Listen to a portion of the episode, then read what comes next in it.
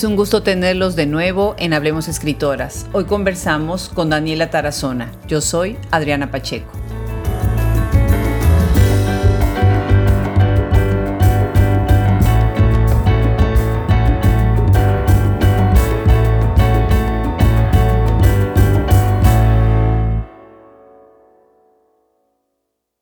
Mira, eh, yo siempre, bueno, suelo decir que el libro que el, libro, el, objeto físico, las páginas que quedan ahí, las manchas tipográficas, eh, para mí son eh, la huella de un camino muy largo. Eh, quiero decir, muchas cuartillas no están allí y sin embargo están debajo de esas palabras que quedaron impresas al final, ¿no? en, ese, en ese manuscrito final. La narrativa de Daniela Tarazona, nacida en la Ciudad de México el 23 de junio de 1975, es poderosa, creativa e indaga las dimensiones del humano. Es autora de la novela El animal sobre la piedra, México, Almadía 2008 y Entropía 2011, considerada una de las novelas más relevantes por el periódico El Clarín. Su segundo libro, El beso de la liebre, Alfaguara 2012, Resultó finalista del Premio Las Américas Puerto Rico en 2013. Es autora del ensayo Clarice Dispector, publicada en la colección Para Entender de Nostra Ediciones 2009. Ha sido becaria del programa Jóvenes Creadores y del Sistema Nacional de Creadores del Fondo Nacional para la Cultura y las Artes. En 2011 fue reconocida como uno de los 25 secretos literarios de América Latina por la Feria Internacional del Libro de Guadalajara.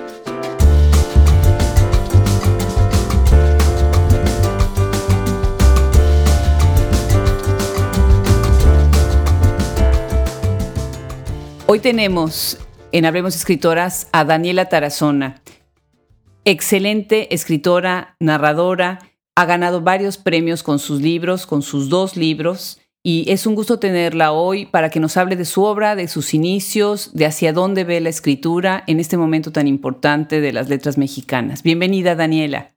Muchas gracias, Adriana, es un gusto. Bueno, pues la mayoría de las veces inicio preguntándoles más sobre cómo empezaron a escribir y hacia dónde empezaron primero con los pininos, pero ahora me gustaría más empezar sobre preguntándoles sobre qué entiendes sobre el ejercicio de la escritura y los distintos papeles que tú tienes en la conversación literaria en el país, ¿no? Has hecho varios, has tenido varias participaciones, pues publicando en editoriales de, revistas, además de que en algún momento estuviste también en el Fondo Editorial Tierra Adentro. Platícame un poquito, ¿qué es para ti escribir?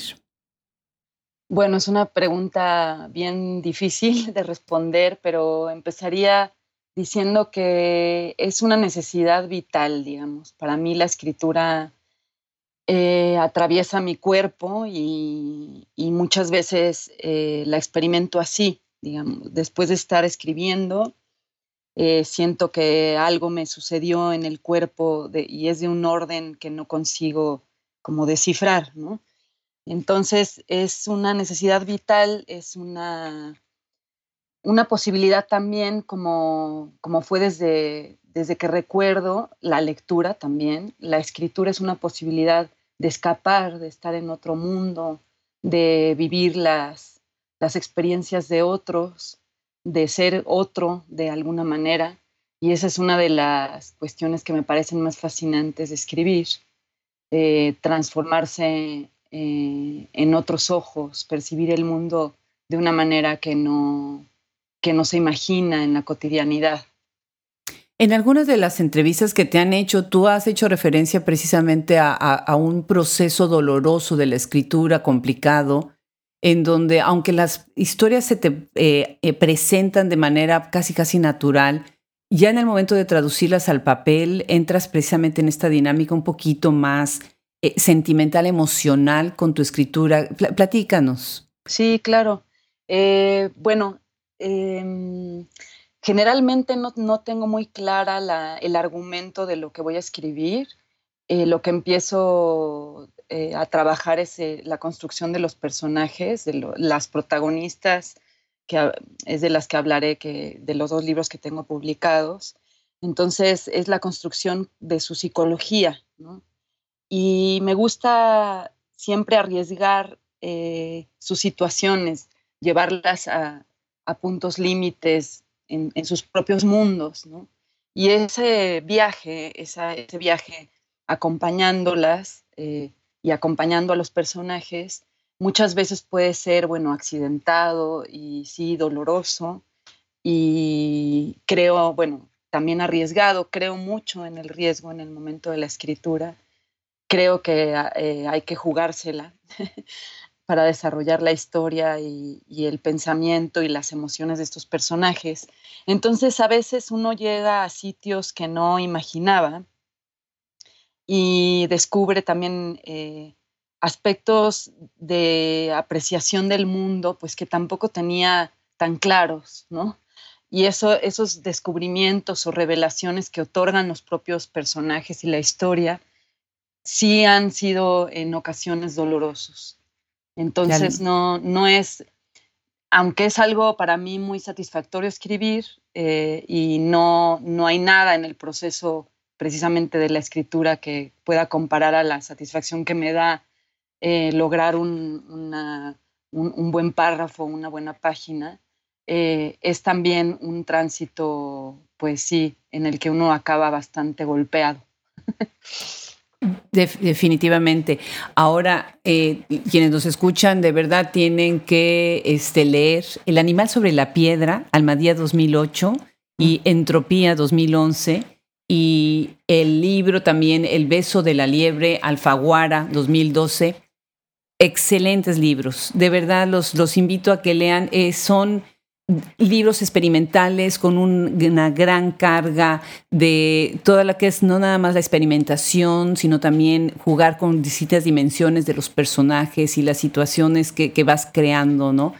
Platícanos tu inicio, tu inicio para escribir. Yo veo algo poético dentro de tu obra, eh, algún tipo de una, alguna eh, poesía en prosa, ¿no? ¿Qué es, ¿Cuál es el género con el que inicias? ¿Cómo es que inicias tu, tu escritura? Sí, mi, escritura este, inició con, con, diarios, ¿no? Entonces, eh, bueno, de ahí ya se formuló, digamos, un, un, asunto como muy reflexivo ante la realidad cuando era pequeña, ¿no?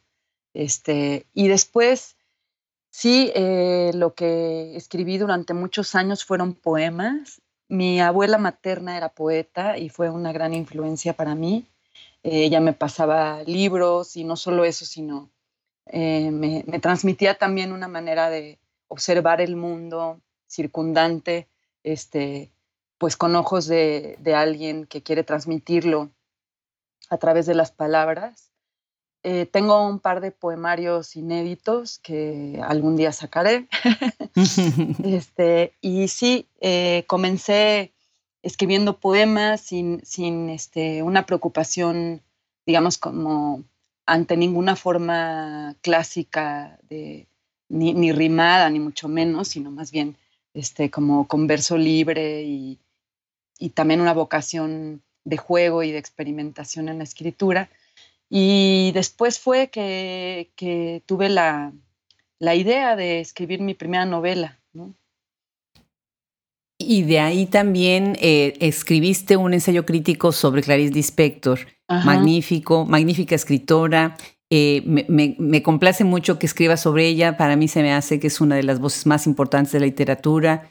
Y se, se, siente algo de, la influencia, o de tus lecturas, no digamos influencia, sino de las lecturas ¿no? que, tuviste de ella. ¿Qué, qué, de dónde viene ese trabajo que, que escribes sobre Clarice Lispector?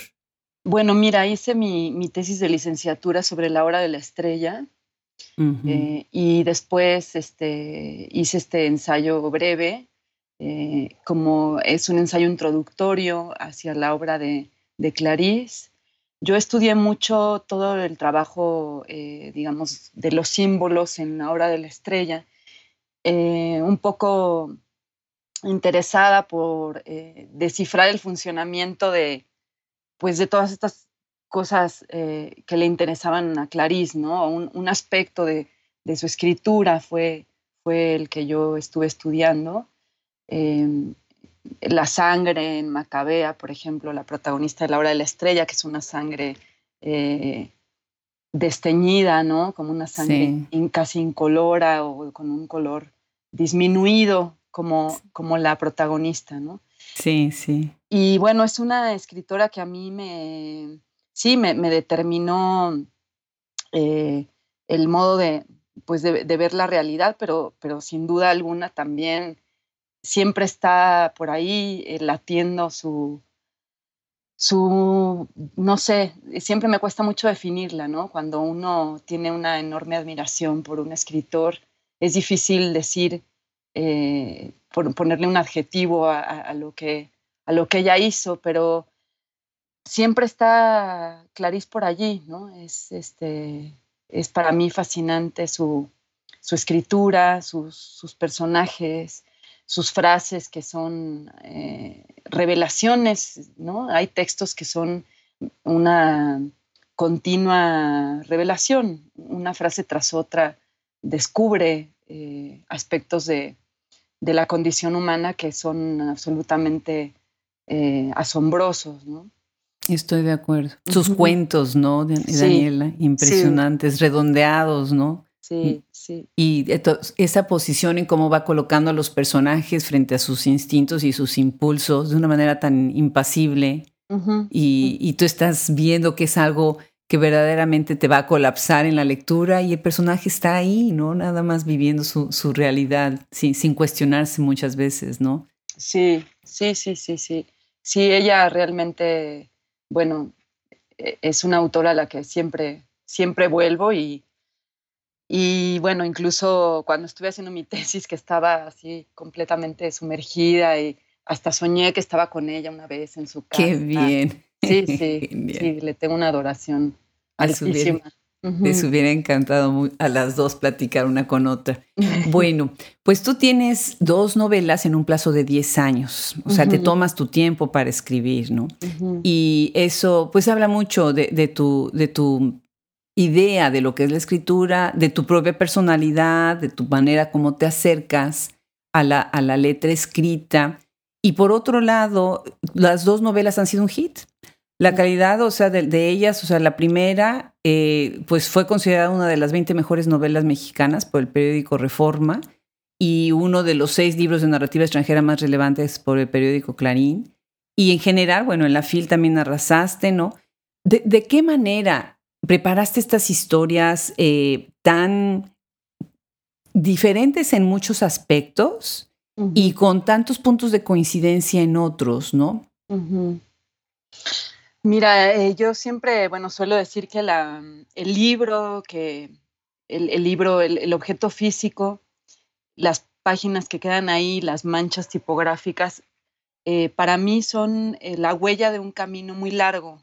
Quiero decir, eh, muchas cuartillas no están allí y sin embargo están debajo de esas palabras que quedaron impresas al final, ¿no? En ese, en ese manuscrito final. Soy muy lenta para escribir, primero porque me dedico a, otras cosas eh, para, para sobrevivir, para subsistir, ¿no? Entonces muchas veces eh, el tiempo es poco y como decía hace un momento, no tengo las historias que voy a contar definidas de manera, definidas, pues, ¿no? Entonces, es más bien un trabajo de averiguación, ¿no?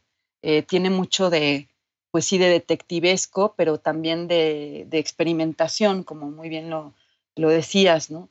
Entonces es una puesta a prueba de, una serie de ideas que de repente me abordan y, lo, y, esa puesta a prueba pues la sostengo todo el tiempo que yo considere necesario para que la historia surja, ¿no? Para que la historia vaya formándose. Eh, no me interesa para nada este, publicar de manera eh, regular, digamos, mis, mis libros, sino eh, publicarlos cuando creo que la historia está terminada, que no puedo decir nada más acerca de ella.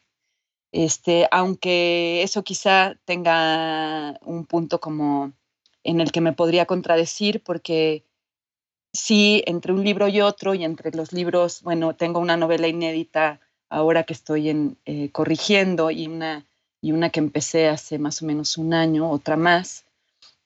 En, en, todas ellas hay una serie de preocupaciones eh, sostenidas Entonces sí, escribir un primer libro, yo creo que implica también que esa historia, o que, no que esa historia, que esos temas estarán presentes en los, en los que siguen, ¿no? Entonces, sí es tiene mucho que ver con la obsesión eh, en distintas eh, manifestaciones, eh, un trabajo muy obsesivo con la escritura, pero también muy obsesivo con respecto a las temáticas que me interesan, que serían, bueno, el cuerpo, la descomposición corporal, la muerte, el amor, ¿no?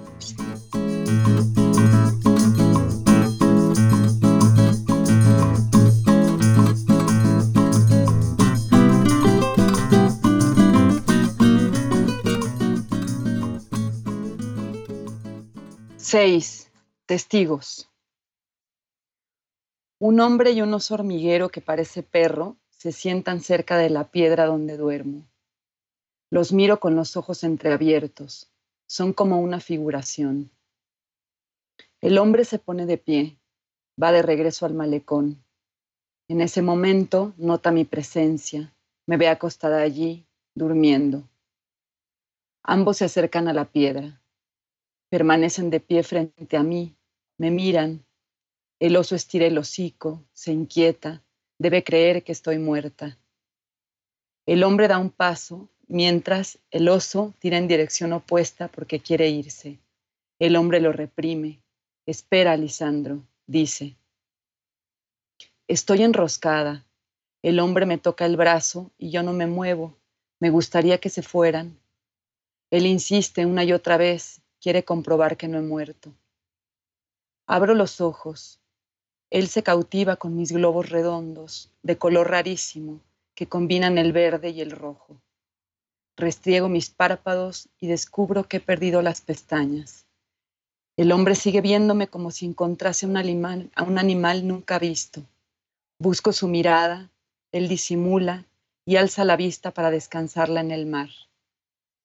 Cuando gira la cabeza puedo ver su perfil.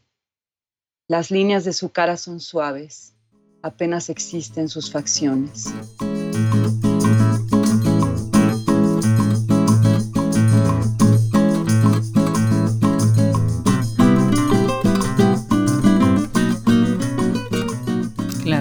Claro. El animal sobre la piedra, por ejemplo, narra la historia de una mujer que a raíz de la pérdida de su madre eh, huye y va sufriendo una metamorfosis física que se va dando de manera paulatina.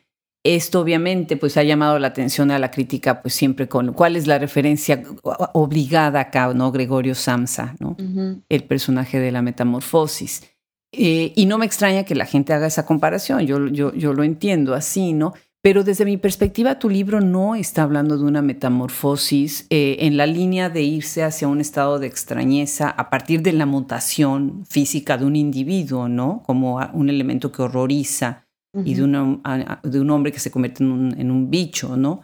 Eh, o por otro lado, la, eh, contextualizar la indiferencia de la gente alrededor del hecho extraño como si nada estuviera sucediendo, ¿no? que, que que también sucede con Samsa, ¿no?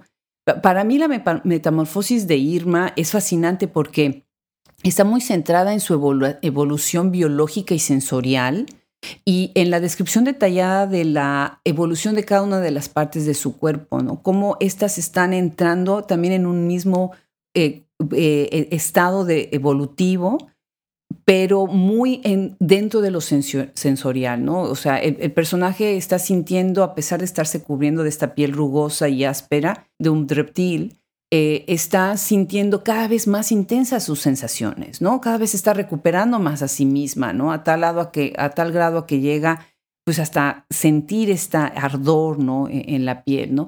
Pero por otro lado, esta condición animal es la que le va a permitir concebir ¿no? O sea, ya entras con el juego de la maternidad, ¿no? ¿Qué, qué es la metamorfosis de tu personaje para ti? Sí, estoy de acuerdo con esto que dices. De hecho, recuerdo bien que cuando yo estaba haciendo la, novela, em, eh, tuve la beca de jóvenes creadores y mis compañeros eh, me decían que, que, ella tenía que sufrir si estaba atravesando esa, esa metamorfosis, ¿no? Y una de, y, no, no, te sé decir por qué, pero una de mis em, eh, necedades con respecto al tratamiento del personaje era que, que, eso no ocurriera, porque lo que yo quería era eh, formular una historia en la que la protagonista atravesara un movimiento que la llevara a una escala mayor en la evolución, por decirlo de alguna manera. Es un, para mí lo que a ella le ocurre es un ascenso evolutivo. Entonces, este, yo, bueno, para eso entrevisté a algunos biólogos de la UNAM eh, eh, para informarme acerca de las capacidades de, los reptiles, de sus capacidades reproductivas, pero también de supervivencia. Entonces, sí, em, lo que ella, como para mí, fue una ocurrencia esto de que se, convirtiera en esta suerte de, iguana. y, para mí tenía que ver con, con, haber observado a las iguanas como un animal eh, muy exitoso ¿no? en, la, en la tierra, ¿no? Eh, que han, sobrevivido el tiempo y han sido, eh, siempre, siempre han evolucionado de manera exitosa, ¿no? Entonces era un poco esa la, la idea.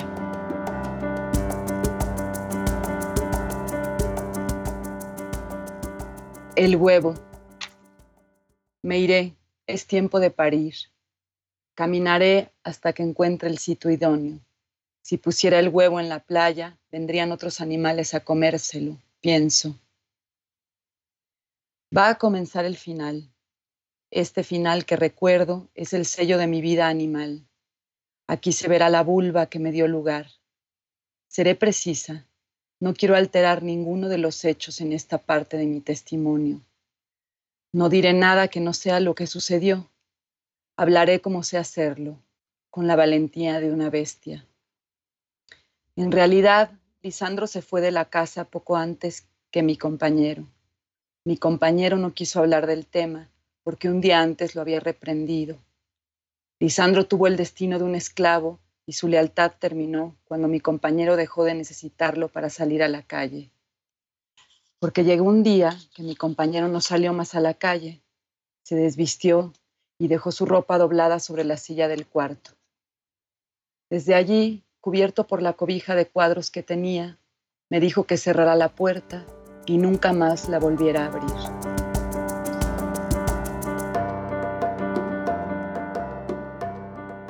Así, así lo veo. Eh, eh, y me imagino, bueno, que, esa lectura también, cuando los lectores cuando se acerquen al libro lo, lo van a notar.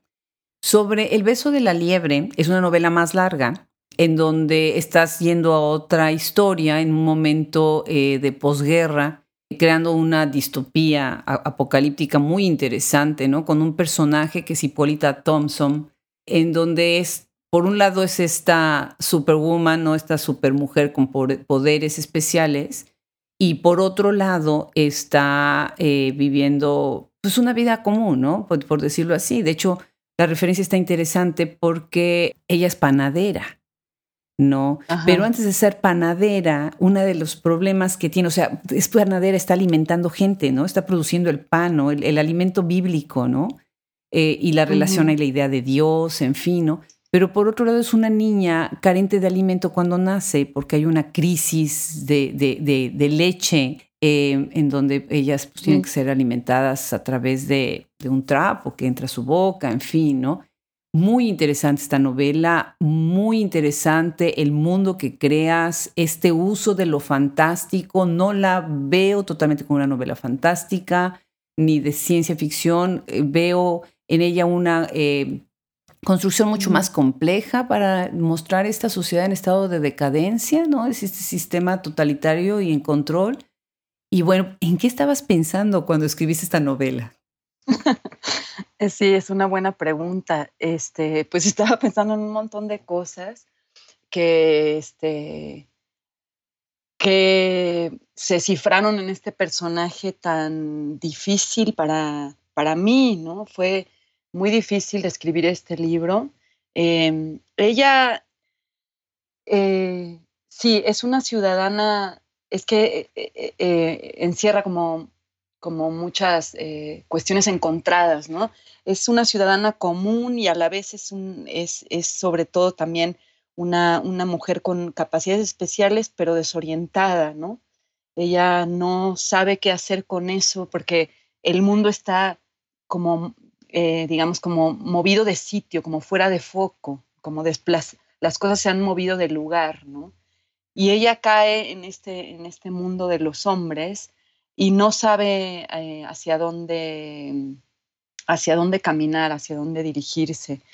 Yo estaba pensando eh, en indagar qué ocurría con un personaje como ella, que muere y resucita varias veces a lo largo de la historia, y cómo podía recomponerse este, ante, ante la realidad, cómo podía resurgir.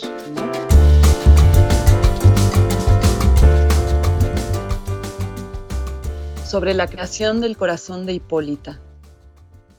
Dios le pidió al emisario que preparara un corazón poderoso para Hipólita. El emisario tomó la carne de dos aves celestiales y siguió las instrucciones de Dios al pie de la letra. Metió la carne fresca de las aves dentro de un bolso de fieltro que anudó con la cinta brillante otorgada por Dios. Luego, Dios juntó las palmas y permaneció así durante algunos minutos. Avisó al emisario que había transcurrido el tiempo justo. El emisario le entregó el corazón, que comenzó a latir dentro de la bolsa. Dios le ordenó al emisario que esa misma noche abriera el pequeño pecho de Hipólita para intercambiar su corazón silvestre por el magnífico que acababa de crear.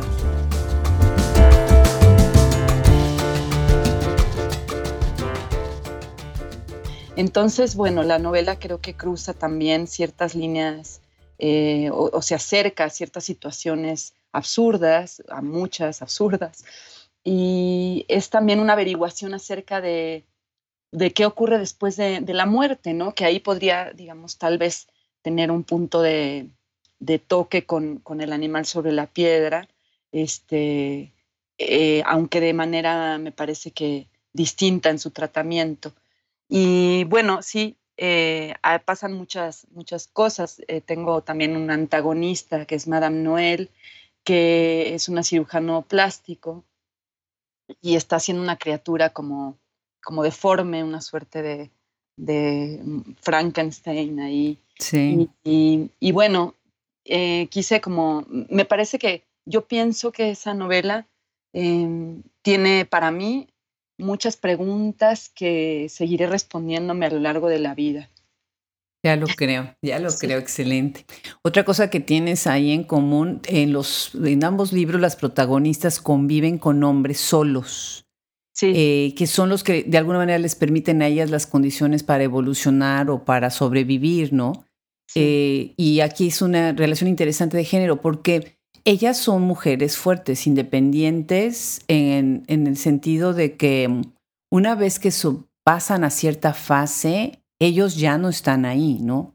Desaparecen. Sin, sin que pongas un statement de, de, dependencia o de feminismo o de, o de dependencia, ¿no? De lo contrario, ¿no? ¿Qué, qué, opinas de, este, de esta, esto que estás haciendo precisamente con tus personajes? Bueno, eh, para mí son fundamentales estos, estos hombres que están cerca de, ellas. ¿no? Em, en el caso del animal sobre la piedra, este compañero que, que, está a la par y que le da además este, también con el que formula un hogar. Y es, es, fundamental para la historia la mirada de él acerca de, de Irma, ¿no? Eh, su reconocimiento es muy importante.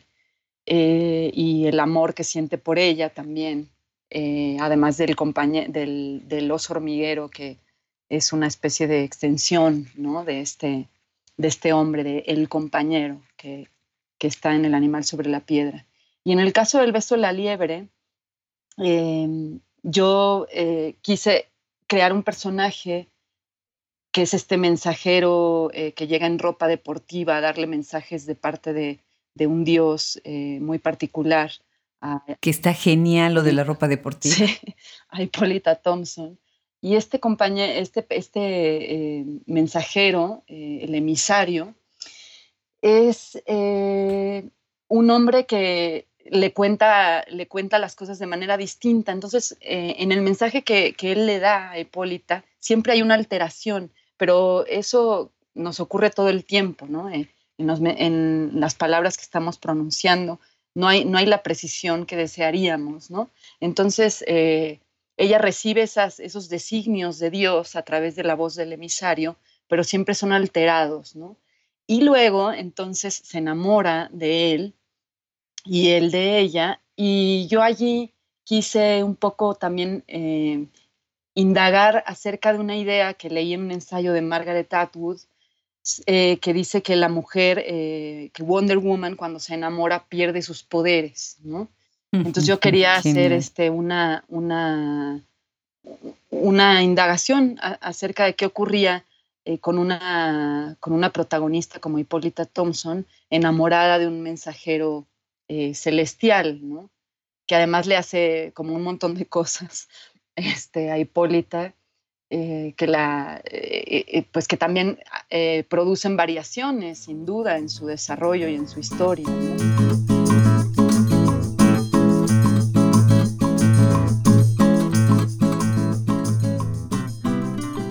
Sabía que el momento de la muerte de Guillermo llegaría mientras trabajara en el campo, solo, en cuclillas. Caería fulminado por la enfermedad.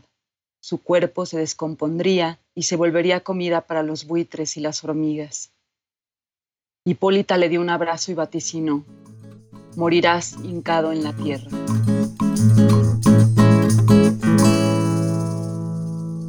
Y ahora estoy trabajando en esta novela que estoy escribiendo ahora a un, a un personaje masculino como, como protagonista. Qué bien, qué interesante. Pues cuando salgan tienes que regresar. Para quienes oigan, nos oigan, eh, Margaret Atwood, si no me equivoco, es la quien, quien escribió The Handmaid's Tale, ¿no? Sí. Ajá, que es esta serie de televisión que está revolucionando ahorita toda la, la cuestión de las protestas sobre género, ¿no? Sí. Eh, bueno, pues me gustaría también que nos platicaras un poco sobre cuál es tu percepción de, la literatura contemporánea escrita por mujeres en México. ¿Cómo la ves desde este momento? Pues yo creo que están ocurriendo cosas muy importantes que, a ver, me parece que eh, estamos atravesando eh, de manera global un momento eh, que, va a cambiar muchas cosas, ¿no? Creo que las, las, voces de las escritoras ahora se escuchan de otro modo. creo que empiezan a ocupar un lugar mucho más relevante que antes. Sin embargo, me parece que hay muchísimo por hacer todavía. Hay eh, la percepción o la, lectura muchas veces de escuchar las voces de mujeres asociadas a una serie de cuestiones, no sé, como eh, ciertas ideas acerca de lo doméstico, ciertas ideas acerca de lo femenino, eh, que de pronto creo que todavía hay que sacudir. Y eso es un trabajo que haremos todos y que creo que ya no tiene manera de ser eh, detenido, ¿no? O sea, eh, es algo que va, que va a ocurrir eh, cada vez con mayor fuerza. En mi escritura yo lo que he querido es precisamente experimentar acerca de, de la condición femenina en situaciones quizá, pues no sé, como muy, muy estremecedoras, ¿no? En momentos en que, en que las, las protagonistas desarrollan eh, ciertos aspectos de su, de su identidad eh, que son como puestos en el límite, ¿no? Como también mencionaba. Y creo que puede, eh, esto, o sea, lo que yo he buscado es que, que, que se haga una lectura desde esos lugares, ¿no? Sin embargo, muchas veces me he encontrado con ciertas observaciones que, que empobrecen, me parece, la escritura, ¿no? Y volviendo un poco, eh, por ejemplo, al inspector, a veces me parece que se le reconoce desde este tipo de, lugares solamente sujetos a la, a la, cuestión de exploración femenina, cuando su literatura tiene muchísimas cosas que ofrecer en, muchísimas direcciones, ¿no? Entonces, bueno, es un tema muy difícil, este, pero bueno, están ocurriendo sin duda eh, nuevas cosas, ¿no? Y creo que eso nos va, nos va a dar cada vez una, voz más fuerte este, a, las, a las escritoras, ¿no? Estoy de acuerdo, ¿no? La cuestión de las etiquetas, ¿no? La etiqueta femenina, ¿no? En comillas grandotas, ¿no? Y la, o sea, hay una diversidad de temas y una diversidad de escritoras y de contextos, ¿no? Pero eso no, no ata un tipo de escritura a una temática que, que, ha sido, pues sí, como, como tú bien dices, utilizada para eh, cuestionar la calidad o para ignorar la calidad de otras obras, ¿no? Que abordan otros temas más, sobre todo la condición humana, ¿no? Que es una de las cosas que pues verdaderamente nos, nos, mueven a muchos de los que estamos metidos en esto, ¿no?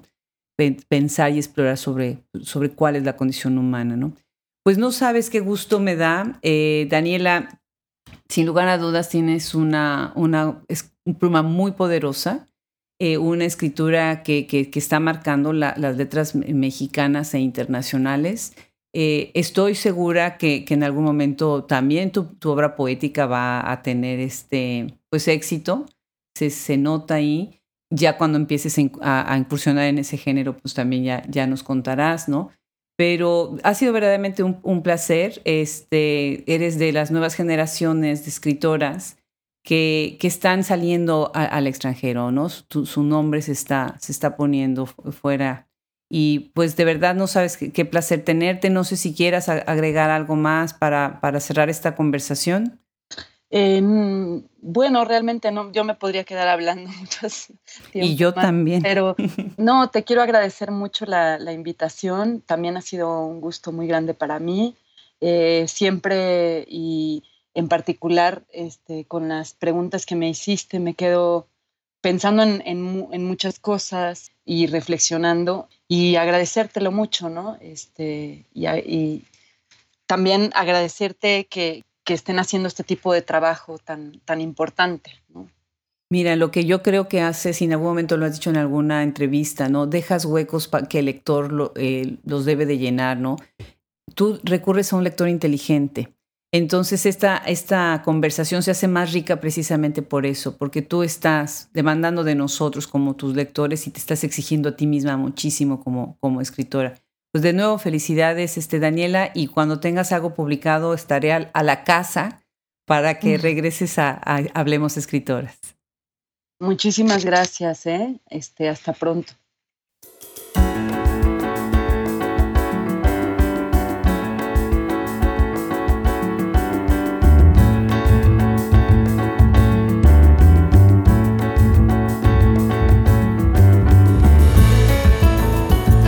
Hablemos Escritoras es gracias al trabajo de edición de Fernando Macías Jiménez.